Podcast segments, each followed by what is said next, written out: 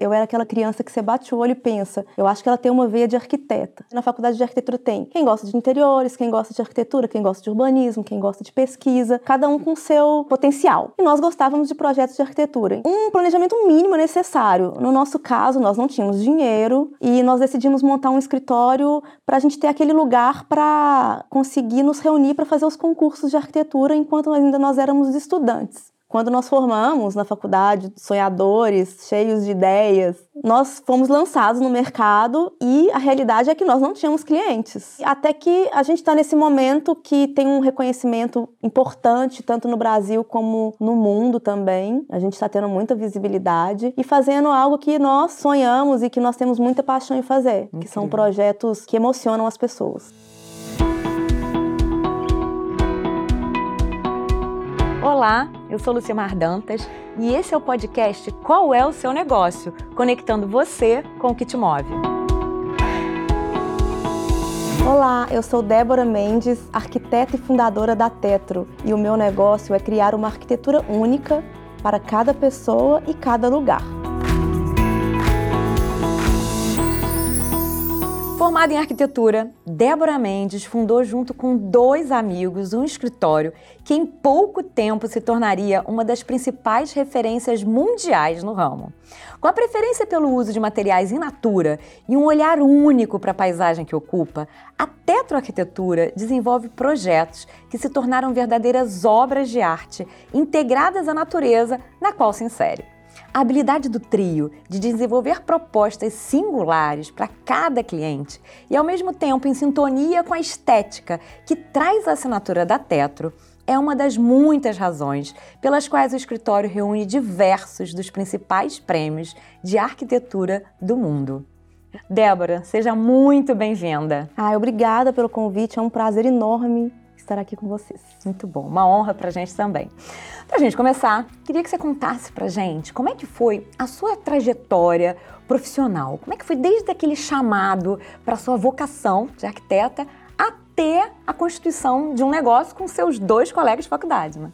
Então, eu acho que a vocação surgiu desde que eu era criança. Eu era aquela criança que você bate o olho e pensa, eu acho que ela tem uma veia de arquiteta.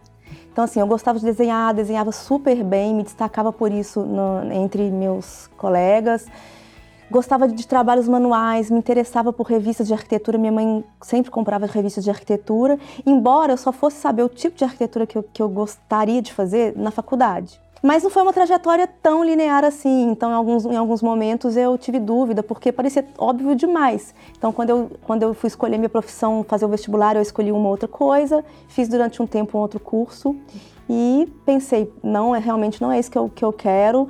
Eu acho que é a hora de eu seguir realmente a minha vocação, aquilo que eu acho que eu tenho mesmo dentro de mim. E entrei para a faculdade de arquitetura e lá eu me encontrei, eu adorava aquele universo de de pessoas que pensavam muito como eu, aquele envolvimento com a criatividade.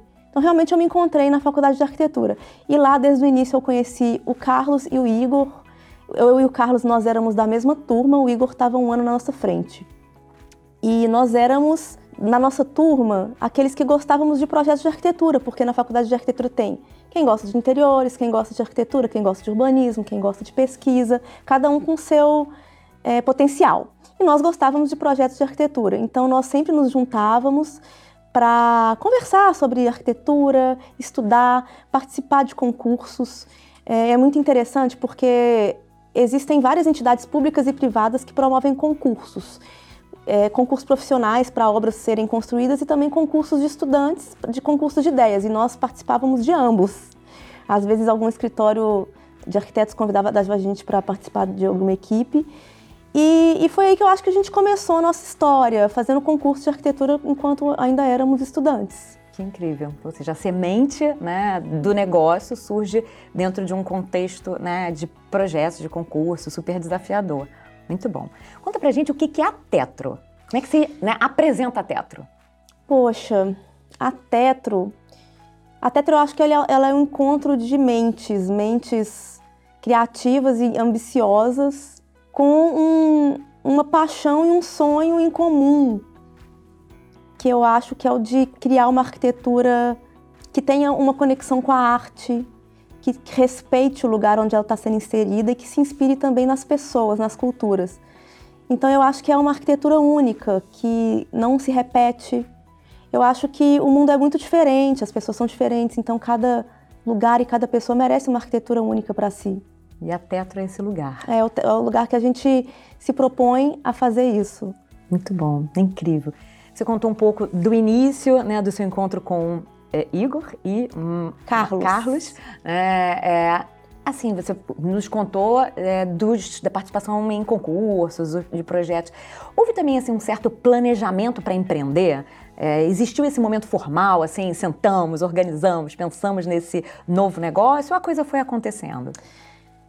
Sim e não. Uhum. Sim, porque um planejamento mínimo é necessário. No nosso caso, nós não tínhamos dinheiro e nós decidimos montar um escritório para a gente ter aquele lugar para conseguir nos reunir para fazer os concursos de arquitetura enquanto ainda nós éramos estudantes. Então, nosso planejamento foi simplesmente é, escolhermos o melhor lugar, no, no caso era um, teria que ser uma sala perto da faculdade e perto de onde nós fazemos estágios. E a gente também tinha que ter um dinheiro para manter aquela estrutura física. E o dinheiro vinha do nosso estágio, então o que nós recebíamos ia direto para o escritório, porque nós não tínhamos clientes, né, na época, éramos estudantes. Então foi um planejamento muito, muito pequeno. Tudo que a gente aprendeu de gestão veio com a prática, então nós não tínhamos muito conhecimento, então foi uma grande aventura no início, eu acho. Muito bom. Mas vocês tinham essa visão, né, de futuro, assim, do lugar onde vocês queriam estar, não tinha? A gente tinha uma ambição uhum. E éramos muito corajosos, eu acho. Jovens, corajosos. Jovens, corajosos e gostamos, gostávamos de arriscar. Uhum. Então, aquilo tudo era muito emocionante para a gente. Poxa, nós somos estudantes, vamos ter o nosso escritório e, poxa, onde nós podemos chegar? Era, nós éramos sonhadores. Uhum. Eu acho que isso é muito importante quando você está começando é, um negócio. Sim, importantíssimo. E sendo jovem, né, as amarras são menores ainda. Com certeza, com certeza. Então, nós temos mais tempo, a cabeça mais livre, mais é, liberada de preocupações. Compromissos, né? Compromissos. É, muito bom, excelente. É, eu sei que no início né, a Tetro começou muito ancorada em projetos mais industriais, mais para o mundo corporativo, né? Vocês desenvolviam projetos para empresas. Mas a vida, o tempo foi passando, a Tetro já tem né, algum, alguma estrada, né, quase 20 anos né, de operação. Uhum. E no longo de, dessa sua trajetória, é, vocês mudaram, né? Então, de uma empresa que atendia a outras empresas para empresas que, para né, um escritório que atende agora a projetos residenciais. Sim. Como é que foi essa mudança? Teve, assim, algo que despertou essa, né, essa transformação? Conta pra gente, assim, essa, e também um pouco, assim, da, das habilidades de adaptabilidade, né? Foram uhum. fundamentais nesse processo? Conta pra gente dessa jornada de transformação. Então, eu acho que vou precisar voltar um pouco mais atrás, porque quando a Tetro foi pensada, ela foi pensada para fazer justamente o que nós fazemos hoje, não projetos industriais. Só que o que, é que acontece? Quando nós formamos na faculdade sonhadores, cheios de ideias, nós fomos lançados no mercado e a realidade é que nós não tínhamos clientes. Nós não tínhamos ninguém para bancar esse sonho nosso. E continuávamos fazendo concursos de arquitetura e ganhamos um muito importante, um concurso profissional, junto com outros arquitetos, que foi a sede da Orquestra Sinfônica de Minas Gerais, um concurso nacional. E esse concurso ele era patrocinado pela Vale, Vale do Rio Doce. E nós começamos a criar uma relação com a Vale, que ela que começou a chamar a gente para participar de várias concorrências, ganhamos vários contratos dela. E com um certo momento nós estávamos totalmente envolvidos naquela dinâmica. Então tínhamos construído uma equipe muito grande, uma equipe de engenharia, tinha, fizemos mais de mil projetos para ela. Que incrível. Então foi uma espécie de um desvio de trajetória, eu, eu posso dizer. Um desvio bom, né? Um porque fazer mil bom. projetos. E foi uma fase muito importante, porque nos deu experiência, nos deu é, uma tranquilidade financeira, Sim nos deu oportunidade de lidar com projetos de escalas enormes, e projetos pequenos, e projetos muito complexos, de trocar com vários profissionais. Então, eu acho que a gente leva esse conhecimento até hoje né, nos nossos projetos. E aí veio a crise de 2013, 2014, que com a queda do preço do minério afetou muito o mercado de mineração. Então, nós perdemos vários contratos com a Vale, que era nosso único cliente na época. Nós tínhamos clientes pequenos, mas que não correspondiam a 5% do, do volume de projetos que nós fazíamos. E pensamos em várias estratégias para tentar reverter, para pelo menos nos mantermos vivos durante aquele período de crise e não, não estávamos tendo retorno. Então, um certo momento, sentamos os três e pensamos: poxa, o que, que a gente faz agora? Será que a gente não tenta lembrar daquele nosso propósito inicial, do que, que a gente sonhava, do que, que nós gostávamos de fazer, nos dos arquitetos que nós queríamos ser e no que, que nós somos bons mesmos? E a gente, poxa, eu acho que é o caminho que nós temos que seguir. E nós já tínhamos feito algumas casas, mas nem divulgávamos porque estávamos tão é, é, imersos ah. naquele processo dos projetos industriais que para a gente não fazia sentido naquele momento. Então começamos a divulgar essas casas e foi chamando a atenção das pessoas pela inventividade dos projetos, pela criatividade e fomos tendo, foram aparecendo muitos clientes. É, e nós fomos cada vez é, aperfeiçoando essa nossa visão com foco nos projetos criativos, que é o que nós gostamos de fazer, e até que a gente está nesse momento que tem um reconhecimento importante, tanto no Brasil como no mundo também. A gente está tendo muita visibilidade e fazendo algo que nós sonhamos e que nós temos muita paixão em fazer, Incrível. que são projetos que emocionam as pessoas. É, conseguir conciliar né, trabalho com o que emociona realmente é um privilégio.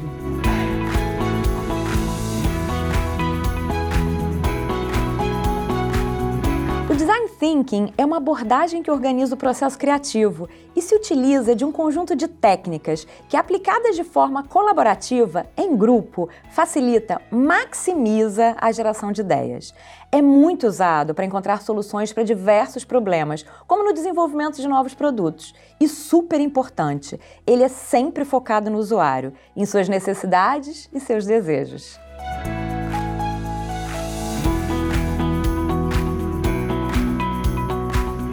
Débora, o processo é design thinking, né? E você é arquiteta, mas por tudo que você já contou pra gente, acho que vocês praticam, né, é, plenamente esse, essa cultura do design thinking, certo? Eu acho que tem tudo a ver. Eu acho que a gente faz design thinking sem saber que é uhum. é design thinking. É, a gente tem buscado um processo criativo que é cada vez mais abstrato numa fase inicial. Então, nós, num, num, num, primeiro momento, tentamos nos livrar de qualquer amarra que possa tolir a nossa criatividade. É sempre pensando em como impulsioná-la. Então, até software, a gente evita usar alguns que, que, direcionam determinadas soluções na arquitetura. Então, procuramos trabalhar sempre com processos manuais, maquetes processuais, aquarelas, porque é uma técnica que nós aprendemos que traz muita abstração e pouca precisão. Então, ela impulsiona a criatividade. Tudo a ver com design Tudo a ver com design thinking. E também fazemos muita troca com outros artistas, outros profissionais, em busca de ideias novas e de, e de como potencializar realmente as nossas ideias. Incrível. Né? E centrado no usuário, né? Porque como você falou, os projetos eles são dentro de uma paisagem, de um contexto, de um uso, né? Então, super, super aplicada. Com certeza. Os projetos da Tetro, eles são uma resposta direta à nossa interpretação do lugar e do, e do usuário. Então, um primeiro momento é uma análise muito minuciosa daquele contexto. Só que não é uma análise simplesmente de aspectos objetivos, mas também de sensações, questões subjetivas, culturais. E então eu acho que tem realmente tudo a ver. Muito bom.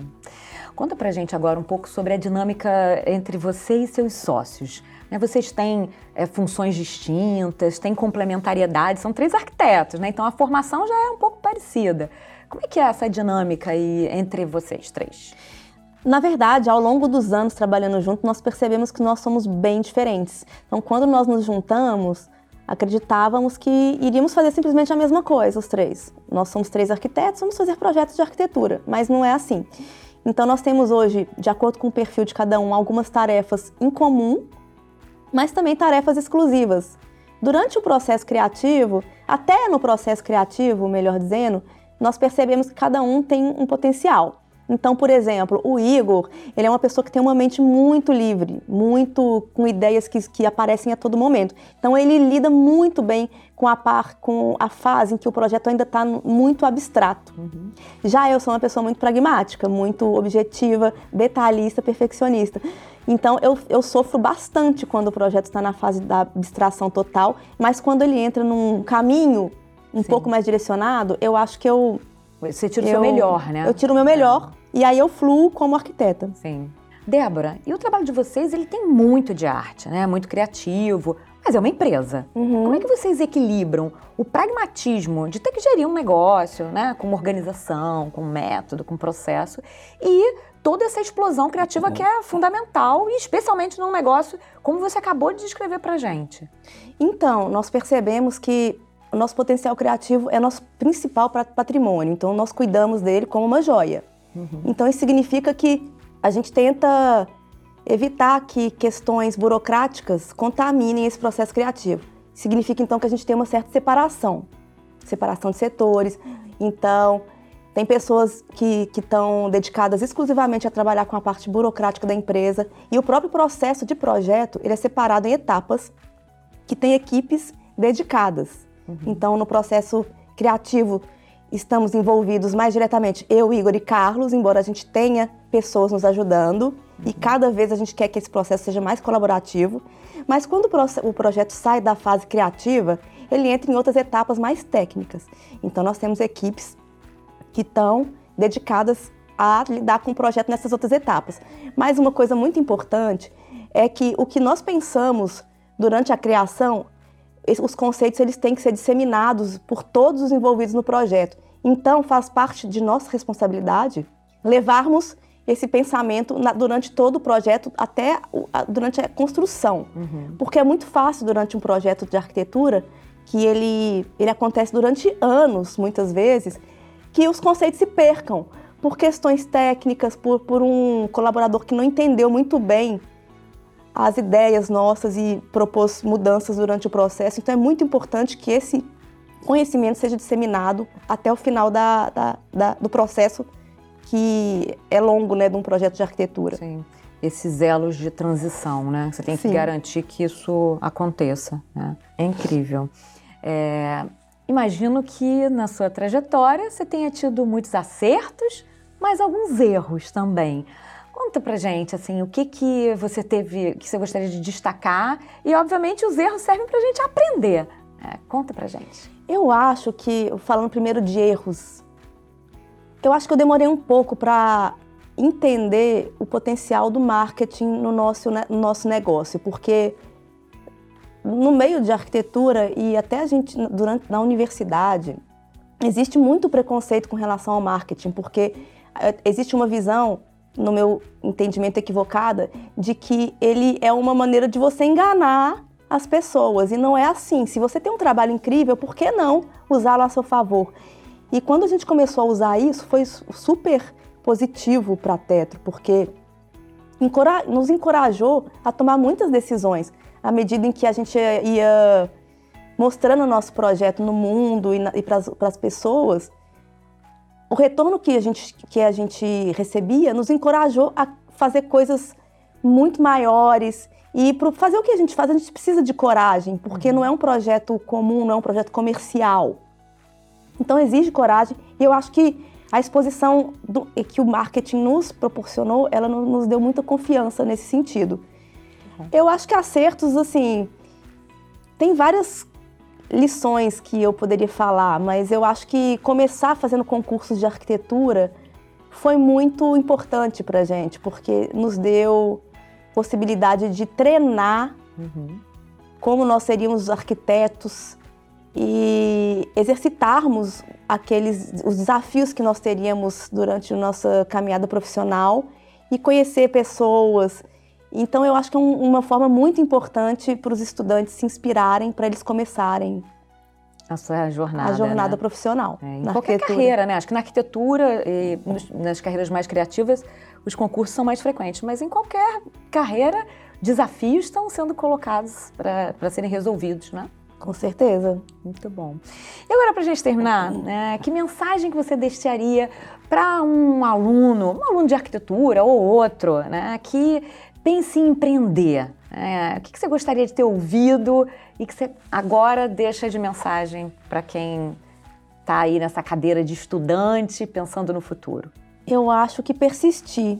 Quando você tem um negócio, a persistência, acreditar naquilo que você está fazendo e, e, pensar em como superar as dificuldades é muito importante, porque as dificuldades elas vão existir e desistir é uma opção. Uhum. Mas persistir também é uma opção e muitas vezes é a melhor delas e exige coragem e conhecimento daquilo que você está fazendo e, ac e, acreditar realmente no, no, seu, no seu propósito.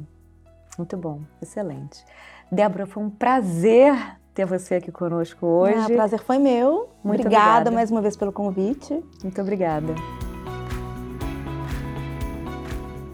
E você, já sabe qual é o seu negócio? Se você gostou desse conteúdo, você pode seguir a gente no YouTube do IBMEC, no Spotify e nas principais plataformas de áudio. E se quiser ver só os trechinhos, também tem cortes lá no Instagram, IBMEC, e no TikTok, IBMEC.oficial. Até a próxima!